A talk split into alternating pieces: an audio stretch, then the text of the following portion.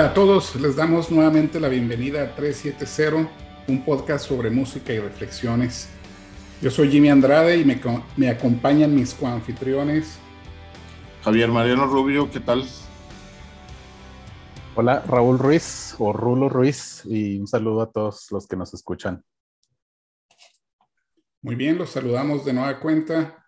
El día de hoy queremos platicar sobre el estoicismo y también debido a que este es un podcast donde principalmente hablamos de música, vamos a hablar un poco de músicos o de canciones que tienen que ver con el estoicismo.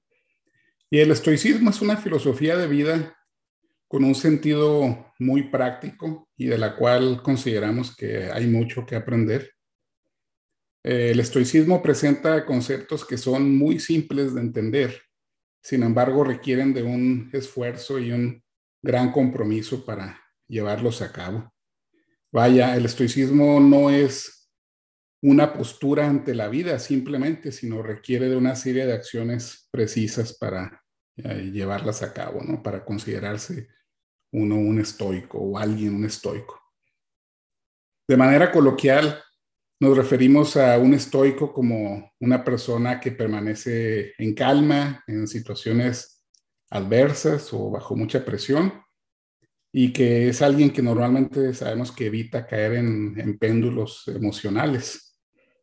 Eh, pero más allá de ese autocontrol, el estoicismo es una filosofía que en vez de ofrecer una guía para la búsqueda de situaciones ideales o búsqueda de utopías, nos enseña a vivir en un mundo en el que, eh, en otras palabras, es mejor entender lo que hay a nuestro alrededor y saberlo eh, eh, eh, digamos, entender y reaccionar al respecto y dando, teniendo como base que lo único que podemos controlar realmente es cómo reaccionar ante las situaciones.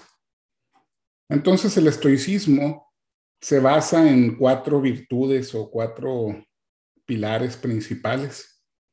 El primero de ellos es la sabiduría, que es la habilidad práctica de manejar, de manejar situaciones complejas, eh, usando obviamente eh, la lógica y, tomando decisiones de manera informada. Eh, la siguiente virtud del estoicismo es la templanza o temperamento, que es básicamente el ejercicio del autocontrol y la moderación en todos los aspectos de la vida. Otro de ellos es la justicia, que es básicamente tratar a otros de manera justa, aun cuando aquellos hayan actuado incorrectamente o, o diferente a lo que nosotros pensamos.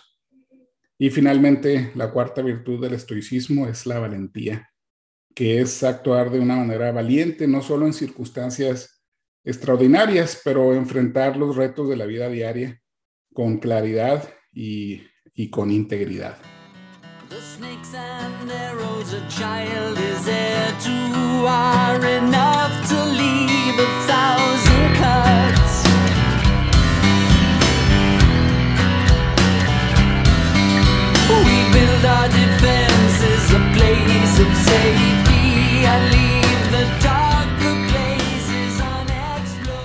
Jimmy, pues eh, el estoicismo es una corriente eh, filosófica eh, que, que, inicia principalmente en, en Roma. Eh, aunque los griegos eh, podría decirse que tuvieron también algunas injerencias ahí, este, pues el estoicismo es, es primordialmente romano, tal vez es, es, una de las aportaciones más importantes a la filosofía, al pensamiento de parte de los romanos. Y, y tal como, como eso, entonces estamos hablando eh, de, una, de una filosofía muy práctica, porque los romanos eh, se apreciaban precisamente de eso, o sea, todo el, eh, digamos, todos los confines del universo tenían que tener algo práctico y, y, el estoicismo tiene mucho, mucho de eso. Entonces, ahorita tú nos hablas de, de estos cuatro pilares del estoicismo y de estos cuatro pilares, también hay eh, algunos recopiladores que hablan de diez mandamientos, por ejemplo, del estoicismo. Y estos diez mandamientos también este, los vamos a ir eh, platicando dentro de un rato. El primero y el que me llama la atención es el eh, memento mori, que tiene que ver precisamente con, eh, con el conocimiento, con la sabiduría de que vamos a morir. Y si vamos a morir en algún momento, hay que vivir la vida eh, de una manera completa. Entonces, este, eh, más adelante podemos ahondar en, en, ello, pero también ahondar en, en otros aspectos. Por lo pronto, le doy la palabra a Rulo. ¿Qué onda, Rulo? Pues debo, yo creo que este, debo, debo empezar por, por comentar lo, lo, similar que es eh, el estoicismo a, a una filosofía con la que yo tengo más familiaridad, que es el budismo, y que incluso tiene una, una antigüedad similar, o sea, tiene más de dos mil años de existencia el estoicismo, y que, y que se pudiera incluso clasificar o, o, calificar como, como el, el, budismo de Occidente, ya que como bien dice Javier Mariano, se origina principalmente o se practica o es más conocido por haberse desarrollado en, con los romanos, pues es, es, es, es como el, el, la versión occidental del budismo porque tiene muchísimas este, coincidencias. Eh, una de las cosas eh, es, por ejemplo, el, evitar el desarrollar o el, o el eh, de alguna manera, tener muchas emociones negativas y promover emociones, eh, eh, perdón, e, evitar tener eh, emociones destructivas y promover tener emociones positivas. Las emociones positivas como el amor, la compasión, etcétera, y las emociones destructivas como el odio, los celos, la envidia, etcétera. Que, que incluso en términos modernos se, ha, descubierto la ciencia que esos, esos, esas emociones tienen eh, efectos en nuestro organismo y son efectos muy, ya muy estudiados, muy comprobados por la ciencia moderna, que son desde elevación de la presión arterial, este, depresión, estrés, etcétera, todas las negativas y que las emociones positivas pues promueven incluso eh, eh, la, cognición, este, la salud en, muchos sentidos, etcétera, ¿no? Y otra cosa que también este, tiene mucho, mucha relación con, con, con, el budismo es precisamente ese concepto del memento mori, porque en el budismo se habla mucho de la muerte, se, se, hace, se mucho referencia a la muerte en un sentido muy similar al que lo hace el estoicismo, que es el de decir, ok, ¿en qué, en qué invierto yo mi tiempo generalmente? Este, esto que estoy haciendo ahorita sería lo, lo que me gustaría hacer el, en el último momento de vida que me queda. Y, y, eso es algo que nos ayuda a contemplar en qué invertimos nuestro tiempo, a qué le damos valor, este, eh, en, en, fin, un montón de cosas, ¿no? Que, que, sabemos, ya se nos ha dicho por muchos lados que no nos vamos a llevar el dinero, ni las amistades, ni la fama, ni nada de eso a la tumba. O sea, que igual muere este, un emperador que muere el más humilde de los seres, ¿no? Y se, y se van en las mismas condiciones, sin nada de lo que les acompañó en esta vida. Entonces, eh, sí, sí me, llamo, me llama mucho la atención que todas, todas esas similitudes que tienen una y otra filosofía. Y que son filosofías de vida ambas y que son muy puntuales en sus, en sus, este, en sus prácticas. Esa comparación que mencionas me parece muy interesante porque es una conclusión a la que yo llegué sin haberlo leído en, en algún lado y cuando hemos platicado los tres acerca de esta filosofía, eh, concordamos que, que, tiene esas similitudes con el budismo. No, no soy un experto en estoicismo y posiblemente habrá algunos textos que, que relacionen a ambas, pero me parece interesante cómo en dos lugares distintos del, del mundo, hubo pensadores y, hubo gente que empezó a promocionar o a, a, descubrir ¿no? que este era un tipo de vida o una filosofía eh, adecuada para, para, llevar a cabo.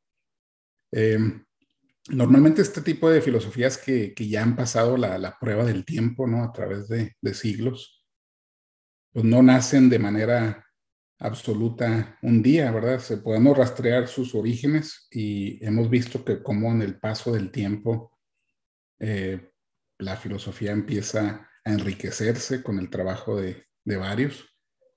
Y en el caso del estoicismo, eh, la filosofía, los orígenes se le atribuyen a Zenón de Sitio, que era un filósofo de origen fenicio que vivió en el siglo Antes de Cristo. Y una cosa que me parece muy interesante del estoicismo es que en sus inicios se le conocía como zenonismo, ¿no? En, relación a, a, su creador, que es Zenón de Sitio. Pero me, me gustó mucho que los estoicos, eh, con el paso del tiempo, decidieron cambiar el nombre a estoicismo, porque ellos consideraban que los fundadores no eran totalmente sabios o no eran perfectos, y a la vez querían evitar que la corriente filosófica se asociara con el culto a la personalidad, lo cual me habla a mí de, es algo que resuena muy, muy bien conmigo porque habla de la integridad ¿no? que buscan los verdaderos estoicos. Ya después, en, los primeros tres siglos de la, era moderna, ya esta filosofía se popularizó un poco más con, los escritos de, de Séneca, de Epicteto y de Marco Aurelio, ¿no? que es conocido como el último gran emperador romano. Y los diarios de Marco Aurelio han sido una de los, de, los pilares ¿no? para propagar o, o extender el pensamiento estoico a través de los siglos. Y ha sido inspiración para innumerables personas ¿no? de, todos lados. Se sabe que, por ejemplo, a Nelson Mandela los diarios de Marco Aurelio eran fuente de inspiración ¿no? durante todo ese tiempo, eh, ese largo arresto ¿no? que, que tuvo. Y el estoicismo ha, digamos, desaparecido como una institución formal. Vaya, no hay un, una asociación o un lugar donde vayas tú a, hablar de estoicismo, pero la influencia de este tipo de filosofía y de las bases eh, continúa hasta nuestros días. Así es, Jimmy. Eh, en realidad, eh, como lo, decía hace un rato Rulo, el, el, budismo toma mucho del estoicismo, es cierto, pero también este, otras religiones toman aspectos del estoicismo para, digamos, eh, eh, eh, para lo que en realidad son las religiones, que es para un acercamiento con el Ser Supremo, ¿no? Para el bienestar del espíritu de las personas. Y se toman muchos aspectos del estoicismo, o bien coincide en muchos aspectos con el estoicismo, pues depende de, de, la religión y depende de las circunstancias en las que se encuentre una u otra religión. Eh, pero por otro lado, este, algo que tenemos que, que tomar en consideración es que el estoicismo es contrario al hedonismo, que es una, una circunstancia muy importante. Y, así como Jimmy lo estaba planteando hace un rato, el, el estoicismo, eh, digamos, en, en, en, un sentido popular, en un sentido eh, digamos, cultural. Una persona que es estoica es una persona que, que no sucumbe, por ejemplo, a las, a las pasiones o no sucumbe ante las tentaciones. Eso es lo que se podría entender como estoicismo, pero es muchísimo más complejo que eso y es muchísimo más profundo también que eso.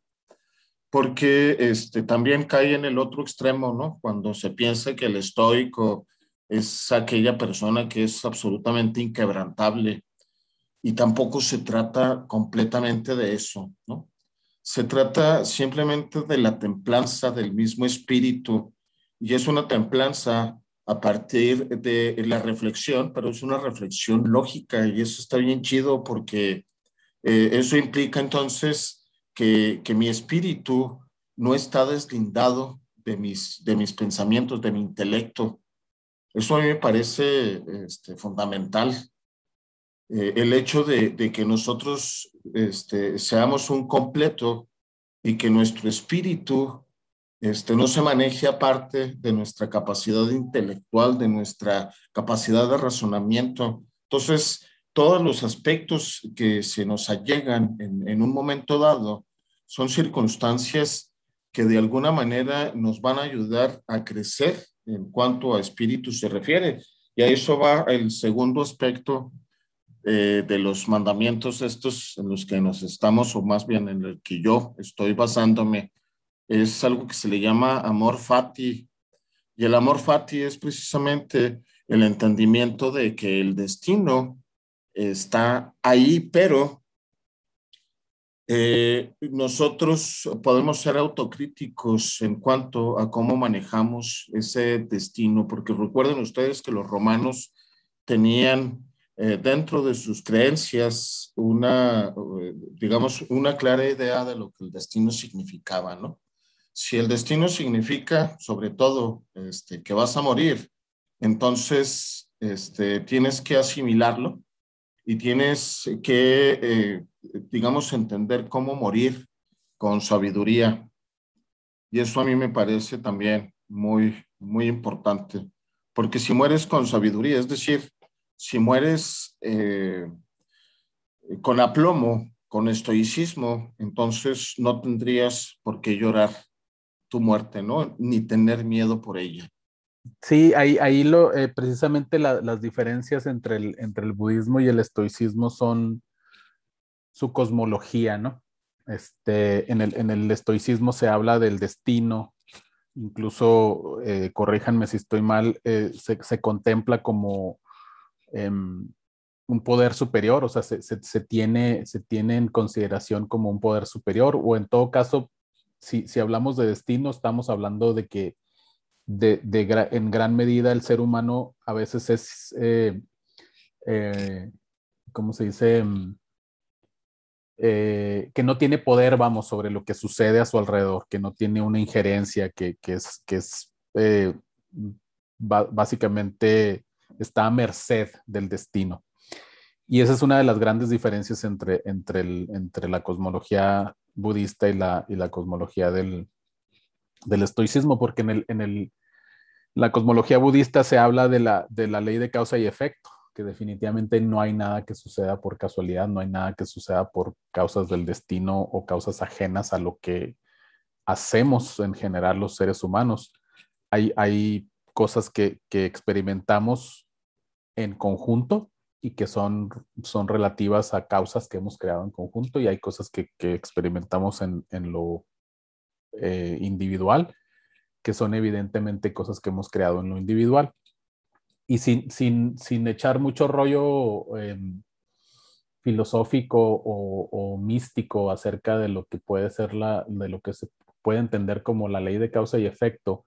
La ley de causa y efecto es más que nada los hábitos mentales que tenemos de cómo interpretamos lo que sucede a nuestro alrededor. Es decir, la forma en que, en que interpretamos em, si las cosas son buenas, malas, bonitas, feas, etcétera. Y que eso también tiene mucha, mucha relación con otra perspectiva que tiene el, el, estoicismo, que es la, la, vista desde arriba, creo que se le, se le llama de esa manera, que es el, el, analizar las cosas desde un punto de vista neutral y, y la, y tratar de darle la, la dimensión adecuada ¿no? en, en, relación a las circunstancias. Es decir, que eh, las cosas precisamente no son buenas ni malas, sino que dependen de los factores en los que se, manifiestan. Y eso también tiene una relación muy directa con, lo, que, con algunos conceptos del, del budismo, como son la interdependencia de los fenómenos, es decir, que no hay fenómeno que suceda por sí mismo, sin causas que lo originen y sin condiciones que lo ayuden a manifestarse. La transitoriedad de los fenómenos, eh, es decir, que nada dura para siempre, nada permanece estático, no hay un problema que no cese jamás o que las condiciones que lo que lo que hacen que se perciba como un problema no, no cambien y que se deje de percibir como problema. Y la vacuidad de los fenómenos, es decir, que no hay un fenómeno que tenga una identidad, una etiqueta por sí mismo de bueno, malo, agradable, desagradable, bonito, feo, por sí mismo desde su propio lado, sino que depende de las condiciones en las que se está este, manifestando. Entonces, esa es, una, esa es, un, esa es básicamente la filosofía que tiene el estoicismo con, con ese concepto de la vista desde arriba, el, analizar las situaciones de esa manera para quitarles todos esos elementos emocionales que le podemos poner a algo que nos sucede y que son lo que nos causa sufrimiento, este, frustración, etc.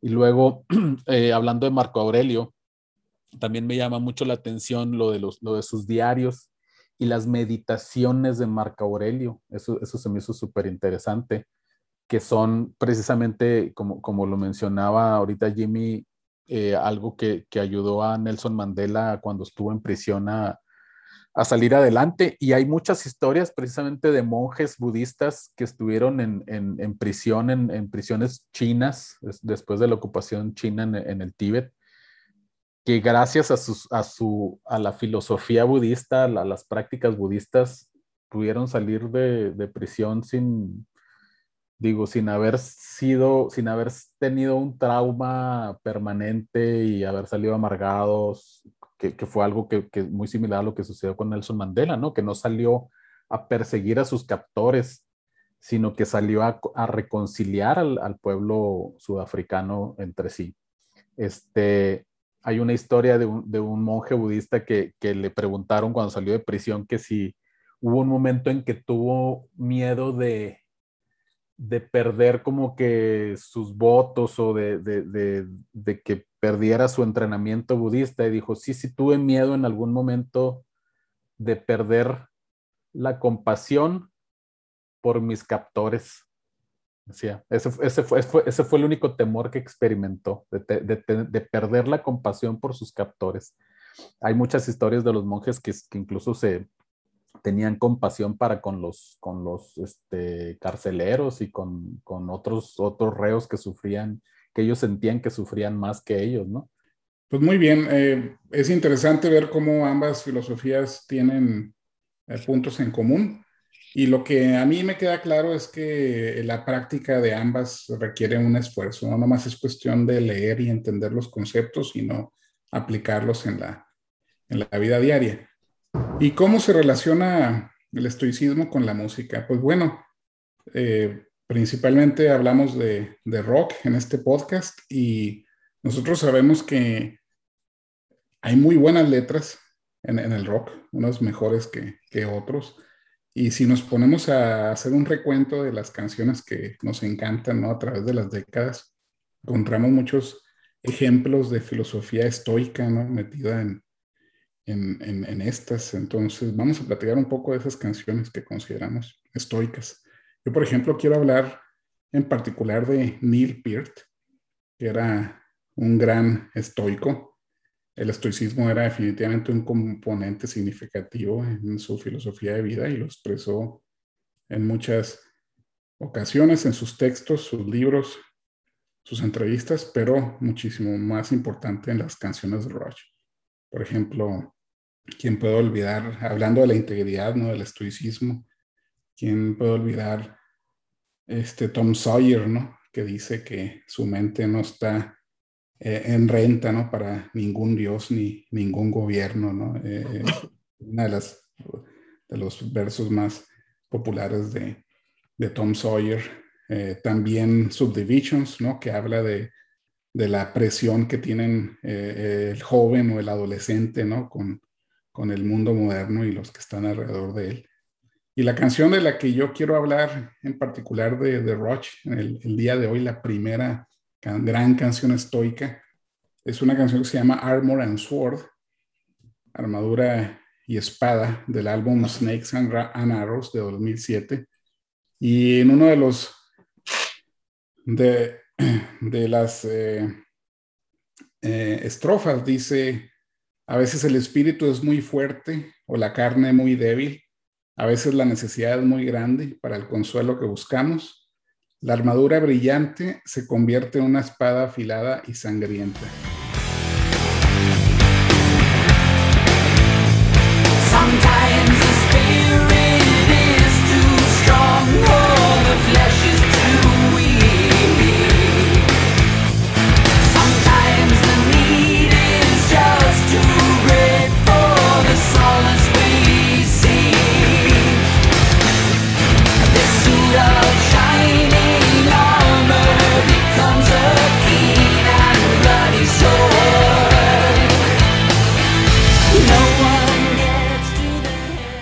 Que trajiste a la, mesa a Neil Peart porque eh, yo creo que aparte de, de, las letras de Rush, como tú lo dices, era estoico en su vida eh, por completo, ¿no? Este, y así mismo lo podemos ver con, eh, con ese viaje que emprendió después de la pérdida de, de su hija y luego de su esposa que fue un momento terrible para Neil Peart y la manera en la que sobrellevó eso fue en, en, mucho por, eh, digamos, no sé si la, si la doctrina estoica o, o, qué, pero de cualquier forma tiene muchos elementos del estoicismo.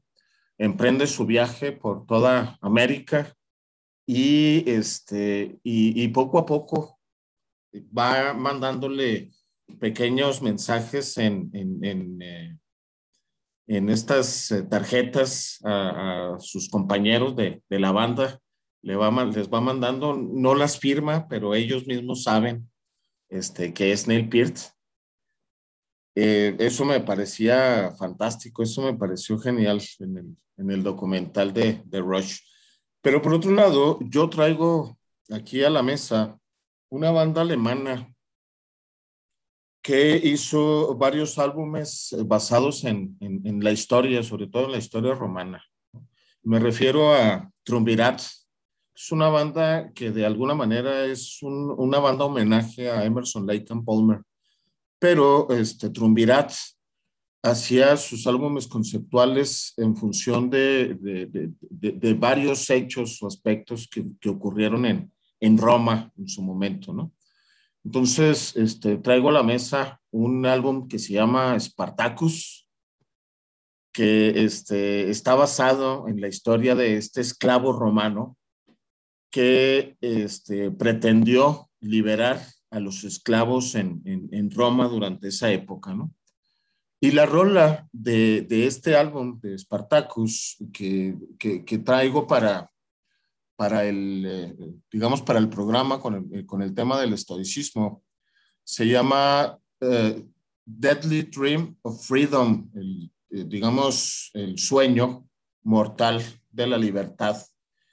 Y es aunado, digamos, a este aspecto del infortuni invertem, que es este, cuando el, digamos, los estoicos tienen la idea de que cuando tú estás en un estado de confort, estás en un estado peligroso porque el confort te va a matar de alguna manera, porque te vas a dormir, como decimos en México, en tus laureles, ¿no? Entonces, este, todo el álbum, que le recomiendo muchísimo, el, el álbum de Espartaco, tiene muchos elementos del estoicismo, porque trata de este esclavo que lucha a pesar de que sabe que va a perder, pero sabe que no tiene otra opción. Este, o soy libre o muero. Esa es, eh, ese es el punto con Espartacus.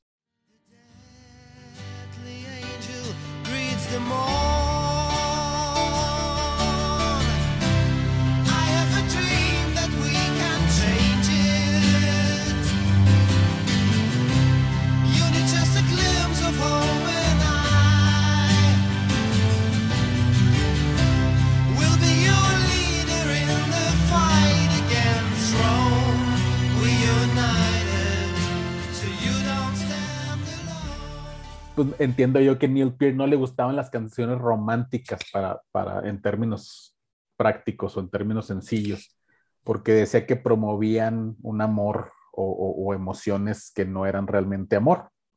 Entonces, e, esta, esta letra de la, de, la, de la canción Between Us o Entra No en, en francés, como, lo, como su título original, pues habla mucho de, de, cómo, cómo precisamente debemos ver las cosas desde la perspectiva correcta, ¿no? O sea, la, canción empieza, empieza diciendo somos, somos secretos para, para un, somos secretos entre nosotros o somos secretos uno para el otro. Cada una de nuestras vidas es una novela que nadie ha, que nadie ha leído.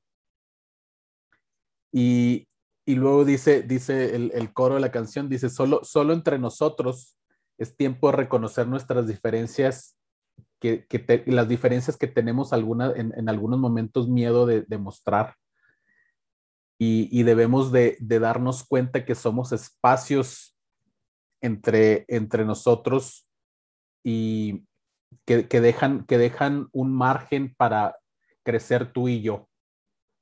Eso, eso se me hace, o sea, es, es una forma en que comúnmente no se ve al amor, ¿no? O sea, en, en, el amor romántico al, al, que estamos acostumbrados en las letras de las canciones románticas, de lo que comúnmente se habla es de apego. Y de, y, de apego podremos, podemos tener dos acepciones al apego, ¿no? El apego a la familia, que somos muy unidos a la familia, que somos muy unidos entre, entre hermanos, qué sé yo pero el apego en el, en el, en el sentido negativo de la palabra es ese apego de, de, las relaciones codependientes, de que sin ti no voy a ser feliz, de sin ti me muero y qué voy a hacer. Y ese tipo de amor es el que comúnmente escuchamos en las letras de las canciones románticas. Entonces, esta canción romántica, la única canción romántica de Rush, habla de un amor completamente distinto que no, no, no es de las novelas, no es de las, de las, este, de las canciones de amor comunes sino que habla de cómo debería de ser el amor, ¿no?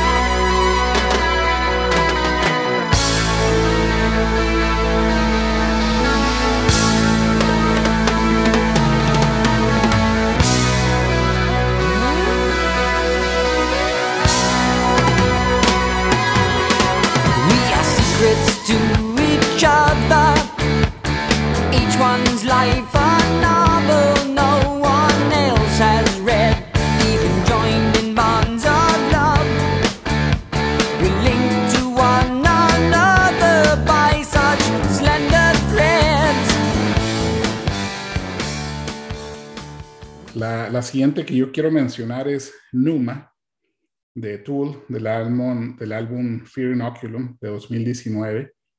En la filosofía estoica, lo que se le conoce como Numa es el concepto de, lo que es el aliento de la vida, que es una mezcla de elementos tanto de, del aire, que es este, lo que se considera movimiento, y el fuego, que es el, eh, el aspecto cálido ¿no? de la vida.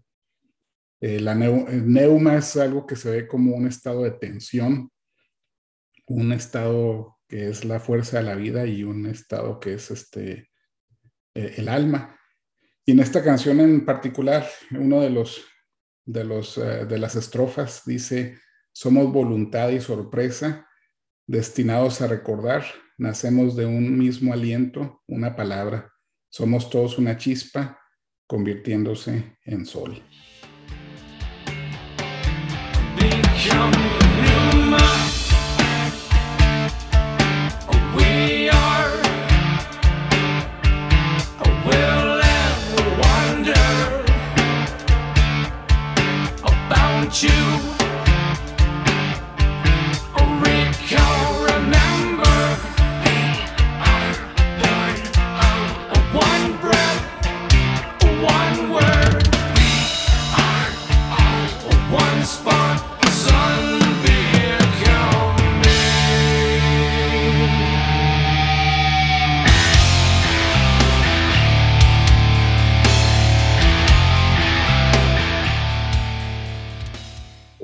Aspecto que los eh, estoicos eh, toman en consideración es algo que le llaman el simpateia.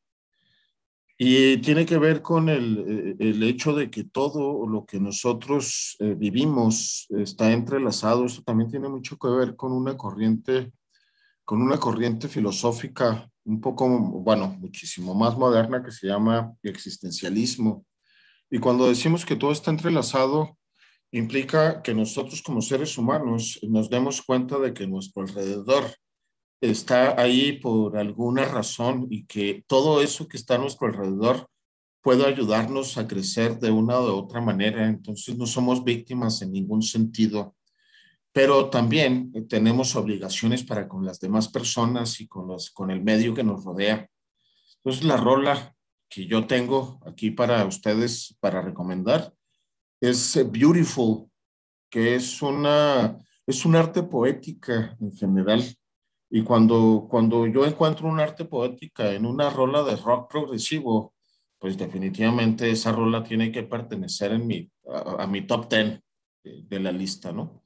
Y Beautiful es una canción que precisamente nos trata sobre la simpatía, porque nos habla de la belleza, pero en ese sentido de, de entender que absolutamente todo lo que está alrededor de nosotros está entrelazado. Es decir, nosotros formamos parte de eso y nosotros tenemos que entender que las cosas suceden por algo y para algo, ¿no? Entonces, este, Marillion con Beautiful, incluso la estrofa, ¿no? La estrofa este, que menciona estos detalles, a ver si me acuerdo un poquito, pero dice que las hojas caen y este, cambian de rojo a café y nosotros eh, las pisamos, ¿no? Este, haciendo una especie de relación de todos los cambios que, que se van estableciendo, pero también cómo nosotros nos vamos, digamos, encarnando en esos cambios y todos esos cambios implican la belleza y que no confundamos ese aspecto de la belleza porque, porque en realidad en la rola también habla de estas confusiones que tenemos con respecto a la belleza, ¿no?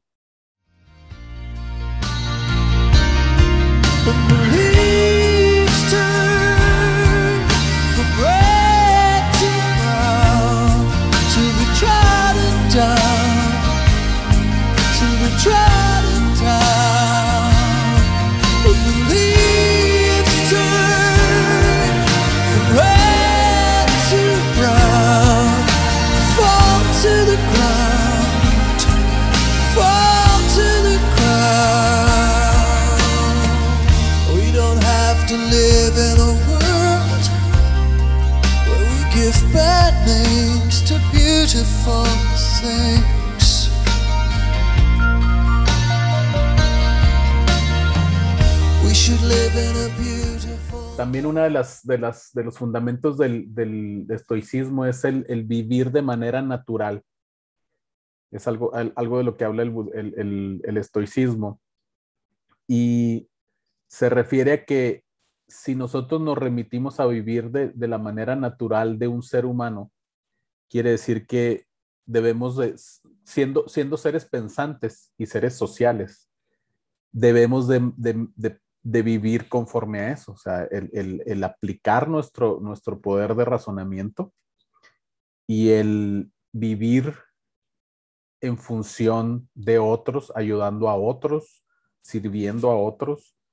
Y eso también es muy, muy este, primordial en el budismo. en el budismo se dice, únicamente la, forma de, buscar la, verdadera, el verdadero bienestar es buscando el bienestar para otros, es el servir, a otros. Eso se me hace también fundamental, una, una, similitud fundamental entre las dos filosofías.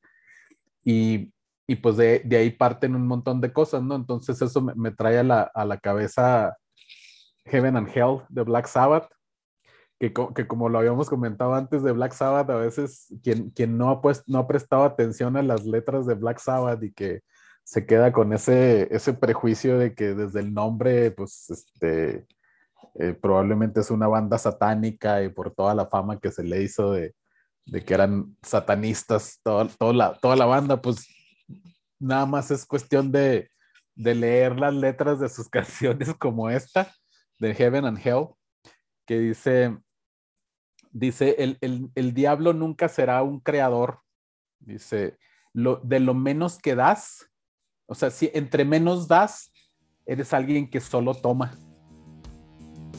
Entonces, es, eso, eso es así como que va muy de la mano con esa, esta parte de lo del servicio a los demás, ¿no?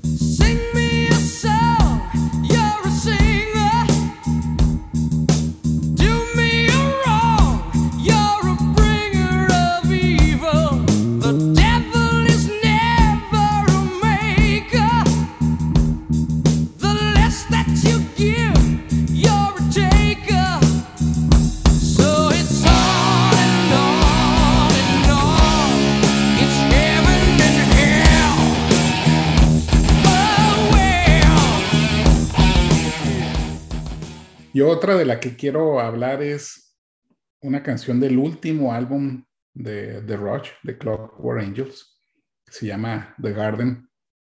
Es quizás una de las canciones más bellas que jamás haya compuesto Rush y qué manera de despedir su, su producción musical que con, con esta canción. Voy a mencionar así brevemente un par de, de, estrofas. Por ejemplo, dice que es, es este uno de muchos posibles mundos y se pregunta si es para bien o una prueba extraña y termina aceptando el mundo diciendo que es lo que es, lo que sea, y el tiempo se la considera como una broma infinita.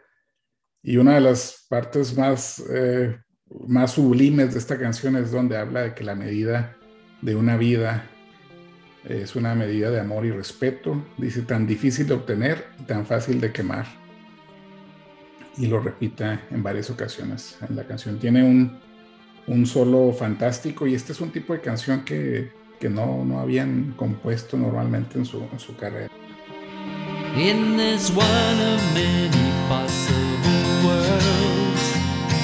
All for the best or. It is what it is, and whatever. Time is still the infinite jest. the arrow flies when you dream. The hours tick away, the cells take away. The watchmaker keeps to his schemes. The hours tick away, they tick away. The measure of a life is a measure of love and respect. So hard to earn, so easily burned. The measure of a life is a measure of love and respect. So hard to earn,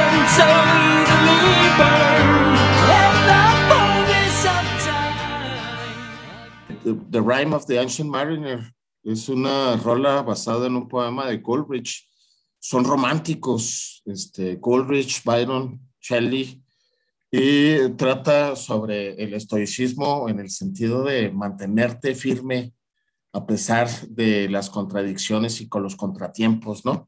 Solamente utiliza, eh, eh, Iron Maiden solamente utiliza un fragmentito de Rhyme of the Ancient Mariner del poema de Coleridge, pero este, en la rola te cuenta prácticamente toda la historia, ¿no? The spell starts to break. The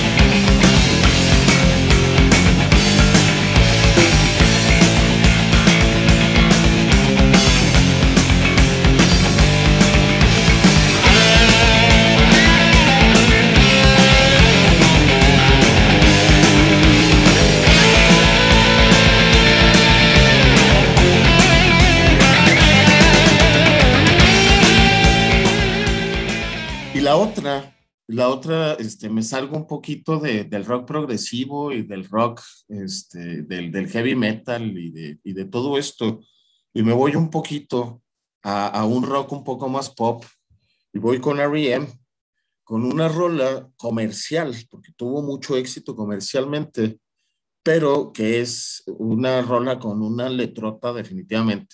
Y me refiero a Losing My Religion es una rola con una letra súper este, importante que tiene que ver en mucho sentido con algo que los estoicos le llamaban apatella, que es este estado mental completamente libre de, este, de, digamos, de todo tipo de alteración. Y pues podríamos hablar de alteraciones en cuanto a pasiones, en cuanto a, a, deseos, etcétera. Pero de alguna manera, si la religión este, eh, no está bien llevada, es decir, y nos vamos únicamente por, por las formas, lo más probable es que también caigamos en un estado de alteración precisamente por eso. Y este, en Losing My Religion, eh, de hecho, trata precisamente de este aspecto, ¿no? De zafarse.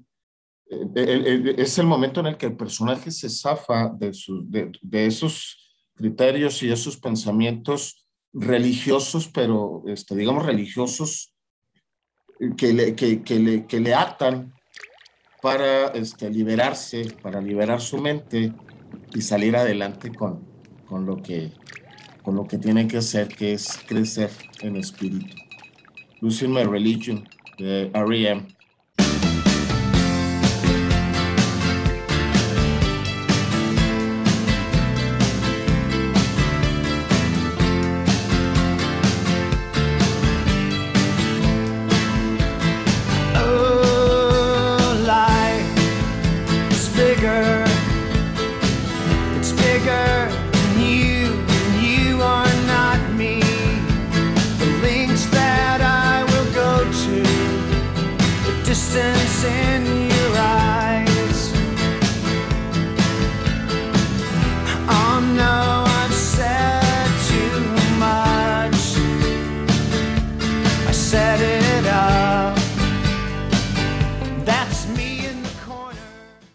regresando a necesariamente a Rush, a mí me gusta mucho esta frase de, de, la canción de Free Will que dice, dice, if you choose not to decide, you still have made a choice.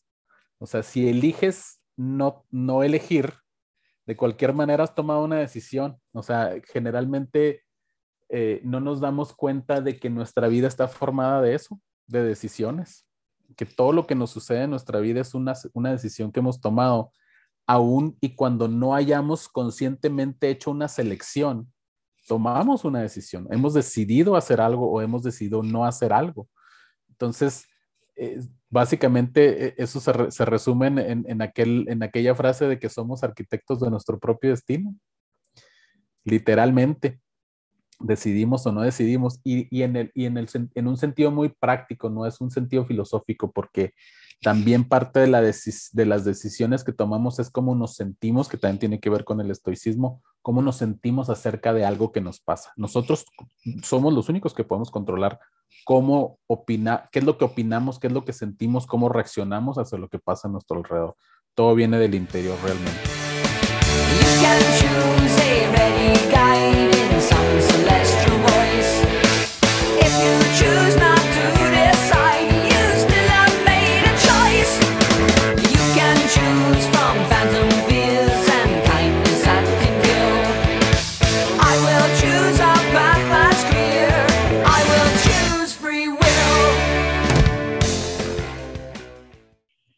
Y ya nomás para cerrar, una famosa canción de Monty Python, que curiosamente Iron Maiden la usa siempre que se despide de los conciertos y es precisamente Look on the Bright Side of Life, que básicamente es tomar las cosas con positivismo a pesar de que todo está mal.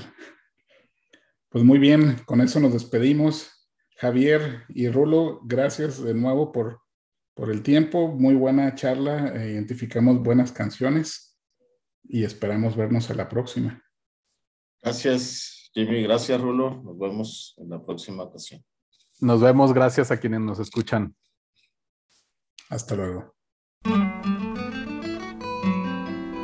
Some things in life are bad. They can really make you mad. Other things just make you swear and curse. When you're chewing on life's gristle, that grumble, give a whistle. And this'll help things turn out for the best. And always look on the bright side of life. Always always look on the light side of life. If life seems jolly rotten, there's something you've forgotten, and that's to laugh and smile and dance and sing. When you're feeling in the dumps, don't be silly chumps. Just purse your lips and whistle, that's the thing. Hey, always look on